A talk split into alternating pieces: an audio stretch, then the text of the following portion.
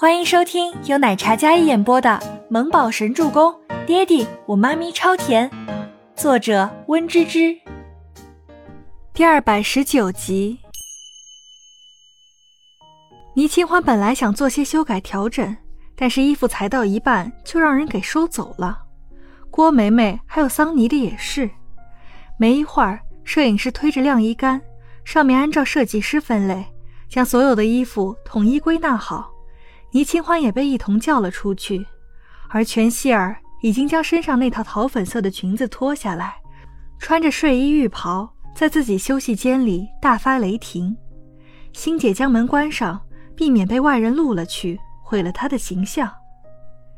希儿，别生气，这次不是你的责任，毕竟是那个白总监，我们还靠着他把你捧得更高呢，你可不能惹到他了。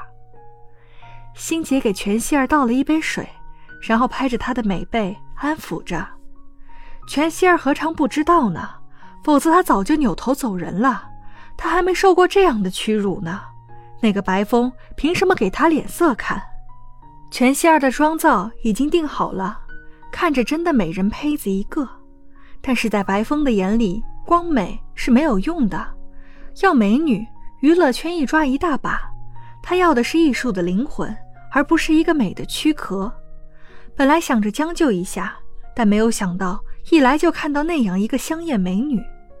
传统文化内敛含蓄，她那模样，不知道的还以为是什么限制级的画报呢。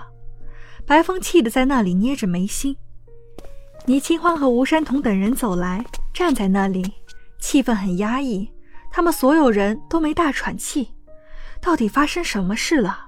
这个人。这么神奇，白风虽然看起来不像那么艺术总监那么一回事儿，但是呢，工作起来那可是吹毛求疵的。他站在晾衣杆前，扒了扒衣服，眼神仔细地打量着。这些衣服都是质量上乘的，做工也精细，设计上来说传统结合当下流行元素，看着很不错了。但是呢，有些过于不符合主题。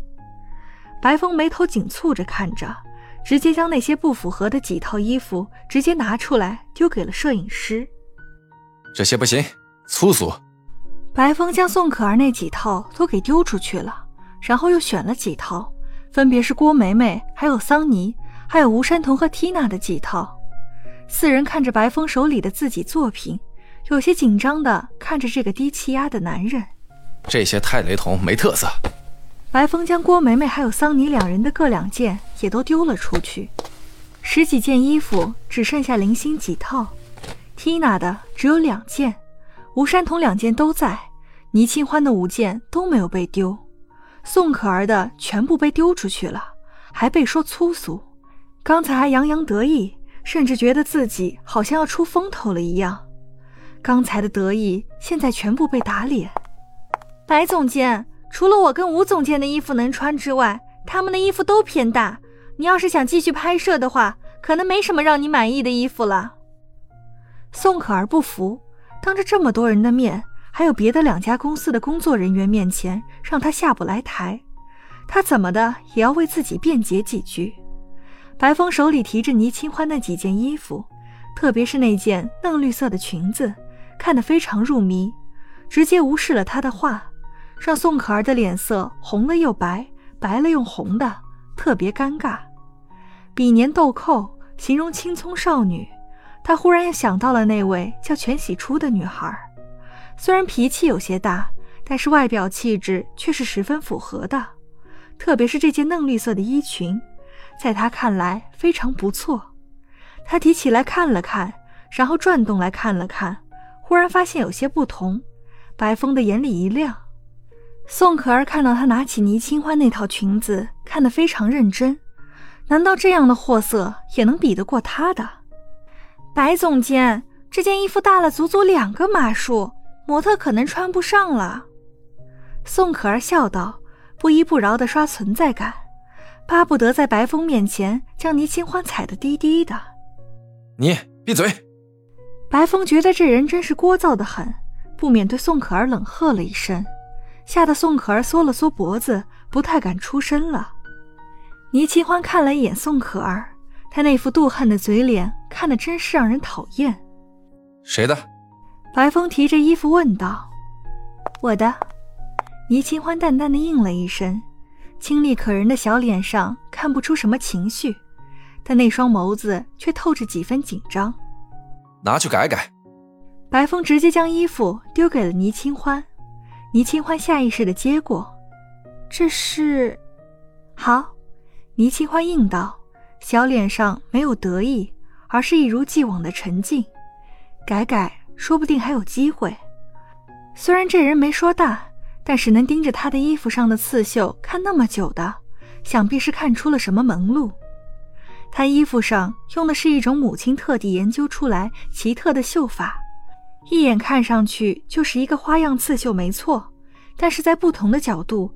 衣服上的刺绣展现出来的图案是不一样的，比如这件绿色的裙襦，裙摆上的图案是红色的锦鲤，但如果裙摆飞起来的话，有些角度红色锦鲤折射出来的是另一种神态，像是锦鲤仙子。白风也看出了，他觉得栩栩如生般的绣法还有创意，倒是新奇的很。倪清欢拿着自己那件衣服赶去办公室。把这件拿去给他试试。白风将手里另一件吴山童的作品丢给摄影师，示意让全希儿换上对襟款式的长裙，豆粉色的颜色，下半身百褶裙款式的刺绣裙。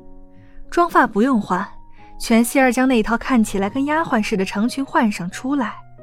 国风特色，青葱少女时期是比较保守娇俏的，但他知道自己的条件。对宋可儿那件更为喜欢，这舞的跟什么一样？有什么看头？他要的是所有人对他颜值还有身材都赞叹。全希儿有些不满意，但脸上也不敢怎么表现出来。本集播讲完毕，感谢您的收听，我们下集再见。